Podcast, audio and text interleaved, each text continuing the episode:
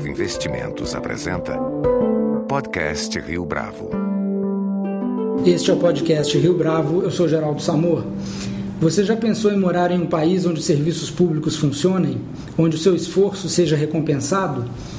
Estes são alguns dos slogans do Partido Novo, o partido político fundado pelo nosso convidado de hoje, João Dionísio Amoedo, e que está buscando registro junto ao Tribunal Superior Eleitoral. Partido Novo quer defender uma gestão mais eficiente do Estado, as liberdades individuais e a livre iniciativa, essencialmente um ideário liberal.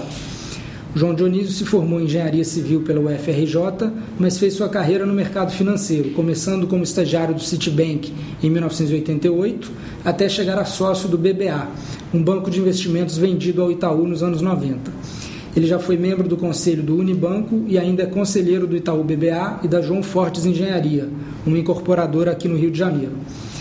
Para se fundar um partido político no Brasil, o Tribunal Superior Eleitoral exige fichas de apoio em número correspondente a 0,1% dos votos válidos em pelo menos nove estados da federação e 0,5% dos votos válidos na última eleição nacional. Essa conta dá hoje cerca de 500 mil apoios. Até o início dessa semana, o Partido Novo já tinha mais de 228 mil fichas de apoio validadas pelos cartórios eleitorais e mais 388 mil fichas à espera de validação. João, é um prazer tê-lo conosco. Por que, que a gente não teve até agora um partido militante no campo liberal, que é o que vocês pretendem ser? Não é porque o discurso liberal é, de certa forma, impopular num país com herança cartorial e patrimonial portuguesa? É, boa tarde, obrigado. É, talvez o, esse vai ser provavelmente um dos grandes desafios nossos, que é mostrar que as ideias liberais na verdade, ajudam aos, especialmente aos mais pobres. Né? Acho que no Brasil a gente se acostumou nos últimos anos a sensação de que o, o, Estado tem que ser muito grande, o Estado deve fazer tudo pelas pessoas e que esse seria o melhor caminho para as pessoas evoluírem e terem uma melhor qualidade de vida. Na prática, a gente vê que não é isso que acontece. Né? Então, acho que isso que a gente vai querer provar que quando os recursos vêm para o indivíduo e ele tem a liberdade, ele tem a iniciativa, as coisas funcionam bem melhor. Né? Então, acho que esse vai ser o o desafio do novo aí. Agora, você falou da, do conteúdo, vamos falar da forma. Como é que é possível ter esse discurso de uma forma popular, falando desse ideário liberal, já que você tem aí um monte de gente que só quer a segurança de um emprego público? Como é que o ideário liberal pode se tornar atraente para esses brasileiros que, por exemplo, não querem empreender? Ou vocês vão ser um partido só que vai se conectar com os empreendedores e profissionais liberais?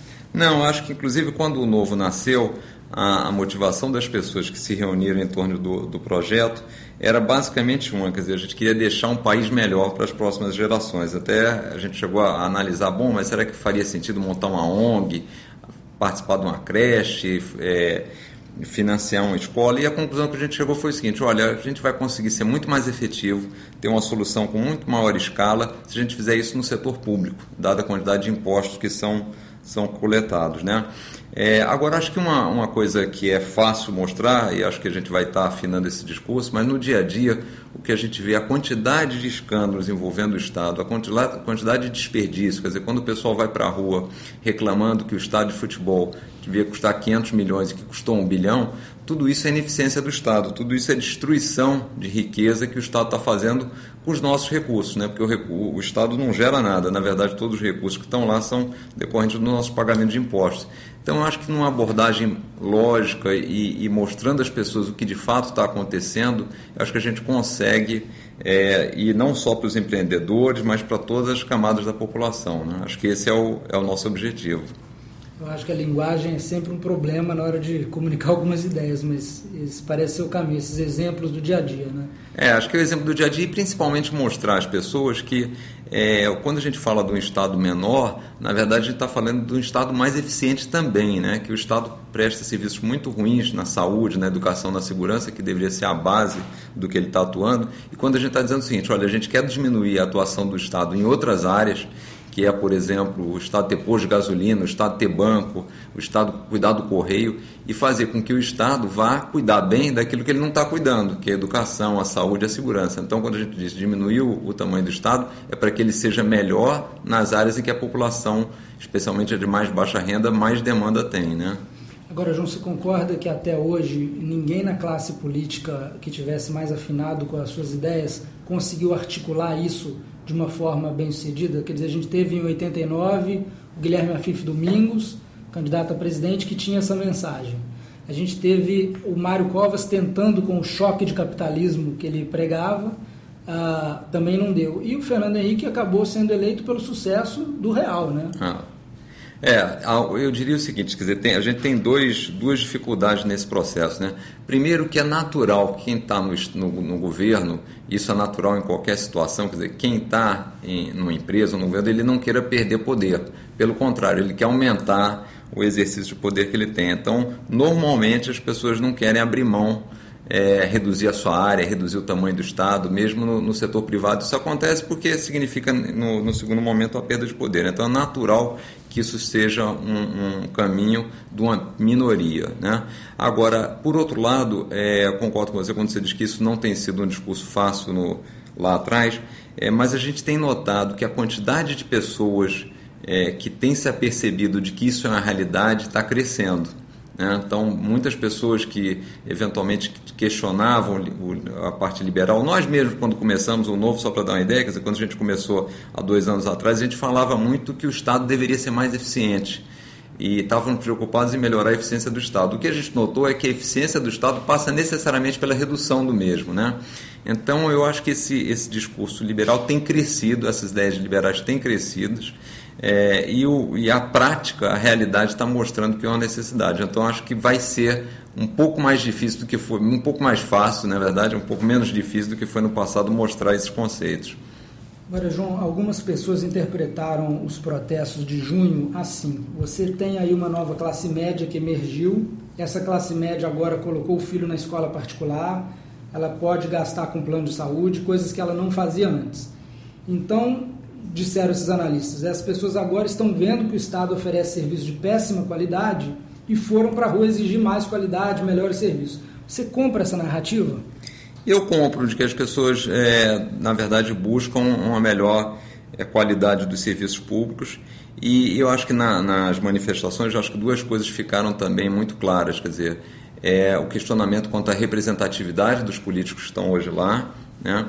E a, a segunda coisa é uma insatisfação muito grande com desperdício via corrupção, via má gestão. Né? Então, acho que esse para nós ficou claro. Por outro lado, quer dizer, a gente tem uma preocupação também grande porque a gente acredita que as mudanças devam ser feitas pelas instituições democráticas. Né? Então, por isso a história do partido, no nosso entender, é uma ferramenta necessária e importante para a gente implementar as mudanças. Quer dizer, a gente não consegue transformar o ambiente político que a gente tem hoje se a gente não for lá participar e fazer as propostas e mudanças que a gente quer através das ferramentas que existem. Né? É, João, qual é o diferencial do Partido Novo em relação aos outros? É, eu diria que a gente pode falar em três grupos de diferenciais do, do partido. Né? O primeiro é o fato de que o partido não, não o novo não começou é, decorrente de nenhum partido existente, não foi uma dissidência é, de nenhum partido, como tem sido a grande maioria dos partidos. Ou seja, a gente é um partido que realmente começou sem nenhum político. Né? É, ainda quanto à origem, o Novo também não começou para representar algum grupo específico de interesse. Olha, eu tenho interesse ligado a algum setor, a algum segmento, a gente não tem essa característica. Então, essa é a primeira grande diferença. A segunda grande diferença, a gente procurou no estatuto do partido é, trazer algumas coisas diferentes, como, por exemplo, é, o candidato do Novo só vai poder se candidatar a uma única reeleição. Né? A gente entende que a política não é profissão, que é necessária uma renovação então, é, ele não teria essa possibilidade de, para o mesmo cargo, se candidatar de novo, a não ser uma única reeleição. Né? No próprio estatuto tem algumas outras diferenças, que é separar a gestão pública da gestão privada, da gestão do partido, quer dizer, então quem está na gestão do partido não pode se candidatar, é, para justamente quem está no partido poder monitorar e fiscalizar quem foi eleito. É, e a última coisa na parte do estatuto ainda é que a gente exige que todos os, fili todos os membros, inclusive os filiados do partido, ficha, sejam de ficha limpa. E a última, é, a última diferença é quanto à proposta do partido. Quer dizer, a gente até estava comentando aqui que nenhum dos partidos atuais prega essa história de um Estado menor que, que esteja basicamente direcionado para, as, atividades básicas. Então, isso também é um diferencial do novo, quer dizer, propor que o indivíduo e não o Estado seja a pessoa que vai responder, vai resolver vários dos problemas. Então a gente quer realmente diminuir o Estado e devolver poder e recursos, né, reduzindo a carga tributária para o cidadão. João, o que, que deu errado na história do Brasil para a gente ter essa classe política tão ruim quanto a gente tem hoje? Foi a ditadura? Foi o desarranjo econômico nos anos 80? O que, que houve? Olha, a impressão que eu tenho é que o, o item principal foi o nosso afastamento da política, né? As pessoas é, foram cuidar da sua vida, foram trabalhar, foram ganhar dinheiro, é, não se envolveram na política. Com isso, a gente teve representantes que não necessariamente tinham uma boa imagem da população e aí a gente criou um ciclo vicioso, né? Quer dizer, a política era mal vista, as pessoas não, não se aproximam da política porque ao se aproximar você é mal interpretado, é mal visto, e aí você se afasta e com isso você vai consolidando um processo de que, que é o que a gente tem um pouco hoje, que a grande parte das pessoas que estão envolvidas na política são mal vistas e, e quem é do bem, quem quer fazer alguma coisa, não quer participar do mundo político e começa inclusive a buscar outras alternativas, né? que é a sensação que a gente tem, se a pessoa vai buscar, montar uma ONG, vai fazer algum movimento, mas não quer enveredar pelo mundo político, pela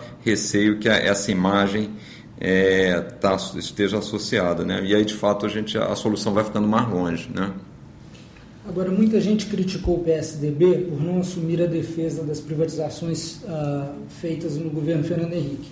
É possível reverter a imagem ruim que as privatizações ganharam com o tempo, apesar dos resultados nitidamente positivos que elas trouxeram para o país?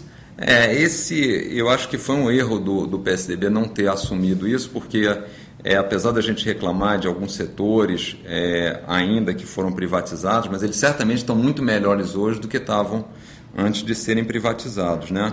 E, e para nós, o que a gente tem falado, inclusive, sobre a, a, privatização, a privatização não é que ela seja um fim em si mesmo, né? mas é, ela é parte do, do processo de solução. Quer dizer, quando a gente vê um Estado ineficiente, um ambiente propício à corrupção, não faz muito sentido, não tem muita lógica a gente pedir que o Estado faça mais coisa ainda, mais coisa ainda, quer dizer, aumentando ainda esse, esse risco. A gente deveria pedir o contrário. E, e para nós um negócio muito importante é porque a, a, as atividades feitas pela empresa, é, se forem mal feitas, a empresa quebra. Enquanto que o Estado, ao fazer as atividades mal feitas com ineficiência, o que volta é ou aumento de tributos ou inflação. Né? Então você não tem um mecanismo natural que te proteja dessa ineficiência do, do, do Estado. Né? Por isso que a gente entende que a, a, tudo que puder ser feito pela iniciativa privada vai ser melhor feito com custo mais baixo para o consumidor pro, é, ou para o cidadão. Como é que vocês estão se organizando é, em termos de estrutura física? Vocês vão ter diretórios em quantos estados? E fala um pouco das pessoas que estão hoje é, montando o partido. Tá. É, a ideia, né, na verdade, nós já temos é, nove diretórios montados, né, cinco já aprovados pelos respectivos TREs, e a gente está é, aguardando a aprovação dos outros quatro. Né. É, a próxima etapa, ao final desse processo de aprovação e do registro, vai ser a montagem de locais físicos. Por enquanto, a gente usa instalações próprias que a gente tem no Rio e em, e em São Paulo. É, o grupo de pessoas tem sido muito diversificado, quer dizer, a gente tem tido é, acho que uma das características principais é que tem sido pessoas jovens, normalmente pessoas que não tinham, todas elas nunca tinham se aproximado muito da, da política e tem um viés muito grande de empreendedores, né?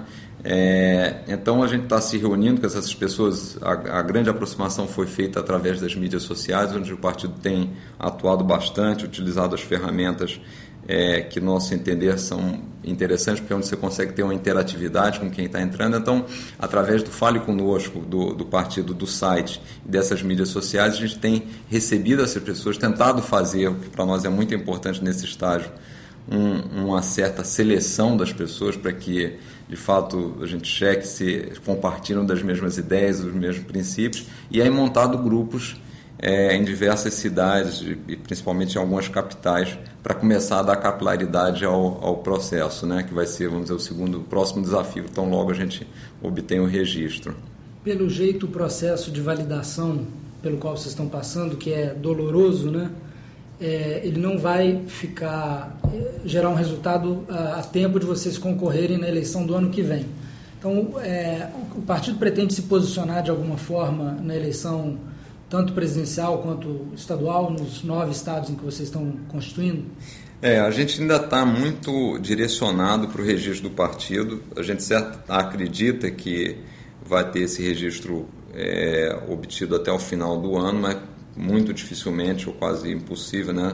ainda essa semana que seria o prazo necessário para a gente concorrer a 2014. O que a gente tem discutido, ainda vamos é, aprofundar um pouco mais, mas a ideia era participar em 2014 com propostas, é, com sugestões. Então, fazer uma listagem: olha, nós achamos que essas 10 ideias são interessantes é, mostrar ao, ao, aos eleitores que nos seguem por que, que elas são interessantes, por que, que elas defendem e dizer a eles o seguinte: agora vocês procurem quem são os representantes que mais se aproximam dessa, dessas ideias. Né? O, desde o início é uma preocupação quem que a gente tem. Candidatos, quem né? são, desculpe, quem são os candidatos que mais se aproximam dessas ideias? É uma preocupação que eu estava comentando que a gente sempre tem tido desde o início do processo, é que o novo de fato seja um partido de ideias e não de pessoas. Né? As pessoas passam, é, tem outro horizonte e a gente quer que o novo seja uma coisa com um horizonte de longo prazo e com a vida longa. Então, o que vai reunir as pessoas e, e, e vai fazer com que haja é, um, um, grupo são as ideias. Então, acho que o nosso foco para as próximas eleições é, dentro do, do processo que a gente poderia ajudar seria elencar ideias e propostas para que a gente julga os principais problemas e, dentro do possível, fazer isso não só no nível federal, mas também no nível estadual, onde a gente estiver mais presente, que a gente possa acompanhar mais as necessidades de cada estado. Né? João, a ideia de eficiência na máquina pública, ela sempre é, acaba num debate muito mais simplório que é esquerda contra direita. Faz sentido falar em esquerda e direita ah, na política nesse século que a gente está? É, a gente entende que não, inclusive porque além de esquerda e direita tem outras é, classificações, né, liberal, conservador, autoritário.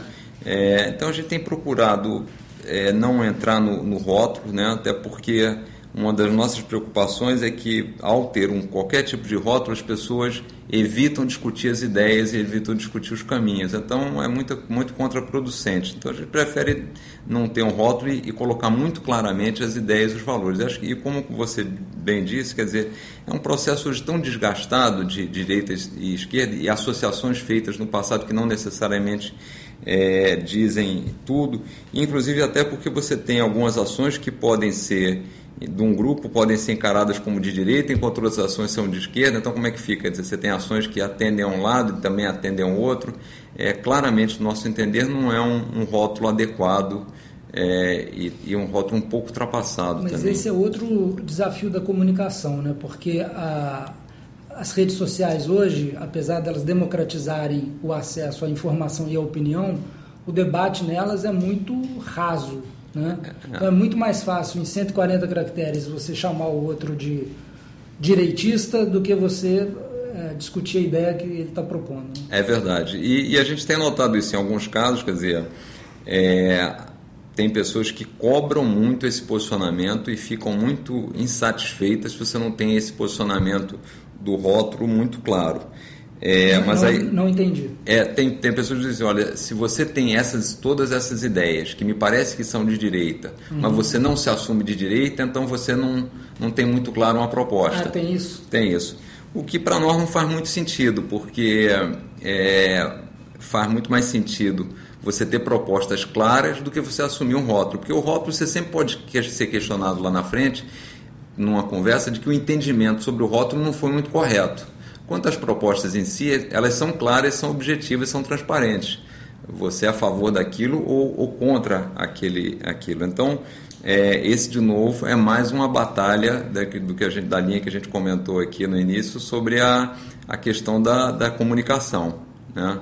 É, mas, de novo, a gente prefere ser muito preciso no, nos conceitos do que entrar num rótulo que, que não vai te dar a, a mensagem correta. Né? Eu acho que para sair desse problema você tem que resgatar o velho mal. Não importa a cor do rato, o importante é que ele casse o gato. Né? Exatamente, é, exatamente. Acho que é. Como, como, é que você acha que vai ser a campanha presidencial de 2014? Qual que vai ser a narrativa do PT, que está no governo, tentando a reeleição, e qual vai ser a narrativa da oposição em relação ao que está acontecendo no país? Olha, é, a gente certamente vai ter uma, um debate muito maior do que teve no, no passado, até porque a situação econômica está é, tá pior. É, eu, eu vou falar um pouquinho do como eu gostaria que fosse. Né? Eu acho que no, nas últimas eleições é, presidenciais ficou muito claro que você acabava discutindo muito é, a mesma coisa, ou seja, as propostas eram muito semelhantes e o que se debatia é: eu vou, falar, vou fazer melhor do que você. Tá certo? Quer dizer, o caminho é o mesmo, mas eu vou fazer melhor. E aí é natural que até eu acho que o que aconteceu é que numa economia que vai bem, é, é melhor você não apostar num outro que está dizendo que vai fazer melhor e ficar com aquele que já está fazendo aquilo. Se é para fazer igual, por que, que eu vou mudar e correr esse risco? Né? Então, o que eu esperaria nessa, na, nesse próximo debate é que a oposição se coloque com ideias diferentes. Não que ele vai fazer a mesma coisa, mas que ele vai fazer outras coisas. Né? Porque se for se pegar só no aspecto gerencial e na biografia de cada um, acho que o debate fica muito, muito vazio. Né? Quer dizer, o novo, se tivesse lá, iria se posicionar de forma diferente, quer dizer, questionando os caminhos partindo, acho que isso é uma coisa importante, quer dizer, a gente parte da seguinte ponto, olha, nós queremos fazer o bem também. Queremos o bem das pessoas, queremos que o país melhore. Só que o caminho que a gente enxerga para fazer isso é diferente do caminho que está sendo feito aí. Não vamos nem discutir a gestão desse caminho, mas vamos dar um passo anterior e discutir que o caminho é diferente. Então, acho que essa seria a ideia que a gente gostaria que a, que a oposição fizesse e acho que o país está precisando disso. Né? Você acha que a situação econômica piorou é, de tal forma a ajudar a oposição na, na, campanha do ano que vem? Eu, eu diria que ela piorou. A gente tem um cenário pior, né? inflação em alta, o crescimento tem sido sofrível aí, mas ela não piorou de forma é, tão forte que só isso justifique uma mudança de, de governo. Essa é a opinião que eu tenho é, e a gente sabe que falta aí um período relativamente curto, quer dizer, a economia pode ainda piorar, mas não vai piorar muito, quer dizer, o Brasil teve avanços importantes, é, tem um volume de reservas elevado, então é, não tem nada muito dramático, quer dizer, a gente está tendo, quer dizer, perda de confiança do investidor, quer dizer, menor nível de investimento, mas não me parece que no universo de tempo que a gente está falando, certamente o país vai sofrer lá na frente, mas no universo de tempo que a gente está falando para as próximas eleições, não me parece que isso vai ser suficiente para única só com esse fato você definir a mudança no, na campanha presidencial ou no, na, na, eleição. Quer dizer, acho que vai precisar ter mais debate e mais propostas, né? Agora, João, você é economista, né? É, engenheiro. Não, engenheiro. mas, mas tem uma tradição é. de conviver muito com economistas até em função da sua carreira no mercado. Né? Exato. É, todo o estímulo que foi dado à economia nos últimos anos ajudou a manter o consumo ah, robusto, de certa forma, o nível aí de pleno emprego que a gente tem, ah, mas também gerou esqueletos ah, e dívida que vai ter que ser é, é, lidada é, lá na frente, né? É, necessariamente, se a presidente Dilma for reeleita, você acha que ela vai ter que tirar os esqueletos do armário ou dá para tocar mais quatro anos amontoando eles? É, eu acho difícil. A gente está tá criando uma conta aí, quer dizer, a participação dos bancos públicos no crédito total, é, o nível de, de empréstimos feito pelo BNDES, é, e aí coisas mais detalhadas, quer dizer, mais específicas, como a retenção do, do preço da gasolina, quer dizer, falta de reajuste no preço dos combustíveis, é, o problema na parte elétrica, quer dizer, tudo isso vão ser esqueletos que vão ter que ser desmontados porque essa conta vai, vai aparecer. Quer dizer, o Brasil não, não, não poupou, não investiu, não ampliou a infraestrutura, então a gente tem um gargalo grande que vai estar aparecendo. Eu acho difícil você imaginar mais quatro anos é, onde essas coisas não sejam revertidas e comece a se consertar. Né? Acho que insistir nisso aí, aí pode sim nos levar lá na frente para uma situação muito ruim. Agora, João, vocês falam em levar conceitos básicos do setor privado para a gestão pública, né? como a ideia de que os recursos são finitos e escassos. Né? Mas os políticos sabem que os recursos são escassos, não sabem? É, não te parece que a má gestão é mais um subproduto da corrupção, do roubo, do que da ignorância e da falta de método? Eu acho que tem os dois, né? Acho que para a população acho que tem que ficar mais claro esse conceito de que os recursos são finitos, né? É, a gente sempre ouve os políticos dizendo: olha, eu fiz isso, eu inaugurei, eu abri tantas creches, eu inaugurei tantas escolas. Na verdade, ele não fez nada, esses são, os recursos são nossos, né? ele está só. É o nosso sendo, dinheiro que fez. É o nosso dinheiro que fez, está sendo só um intermediário, então parece que está nos fazendo um grande favor. Então, acho que para a população isso tem que ficar muito claro de que os recursos são nossos, não são do governo, que eles não caem do céu. Né? É, agora, de fato, tem uma ineficiência porque você acaba afastando as pessoas da, da política. Né? Eu sou muito da, da tese de que o, um bom gestor, uma boa liderança é que acaba levando boas pessoas para um negócio, para a empresa, para o setor público. Então, uma da, da, das nossas propostas justamente é trazer novas lideranças para o setor político, para que essas pessoas atraiam bons talentos. A gente tem bons talentos lá, mas tem um processo onde a, meritocracia é, é, muito pouco utilizada, então a gente precisaria utilizar mais isso, né, como forma de realmente recompensar os bons funcionários públicos que existem. É, e, de novo, aquela ideia de que o governo, por si só, já tem uma capacidade limitada, então ele deveria estar focando naquilo que é, que é principal né, e saindo de, de algumas áreas. E eu acho que também com o Estado menor você tem uma redução na corrupção. Né? Então acho que passa um pouco por, um, por todas essas, essas variáveis aí. Você falou em lideranças e novas lideranças. Em São Paulo tem o Centro de, de Liderança Pública que tenta ensinar aos prefeitos de primeiro mandato algumas noções importantes de gestão. Eles têm um belo programa lá, vocês conversam com eles? A gente conversa com eles desde lá de trás, desde o ano passado a gente tem conversado, como a gente ainda está no processo de, de, de, montagem do partido, mas desde lá de trás a gente conversou porque a gente identificou que ali é o tipo de ferramenta que poderia ser muito útil a um projeto como o novo, quer dizer, na medida que a gente monte os diretórios, tentar algum tipo de parceria com eles para formar as pessoas, né, para fazerem uma boa, uma boa gestão pública aí. Agora, João, para terminar, é, você falou possivelmente em fazer uma, uma plataforma, uma lista de, digamos, 10 ideias no ano que vem para dizer para a sociedade onde é que vocês estão nesses, nesses temas. Fala um pouco das três ou quatro ideias principais dessas aí, ah, para a gente poder ter uma ideia melhor do que, que é a alma do Partido Novo? É, a gente não entrou no detalhamento disso ainda, porque a gente está bem é, direcionando, como eu comentei, para o registro. Vocês estão mas presos na burocracia. Estamos presos na burocracia, que não é fácil, né?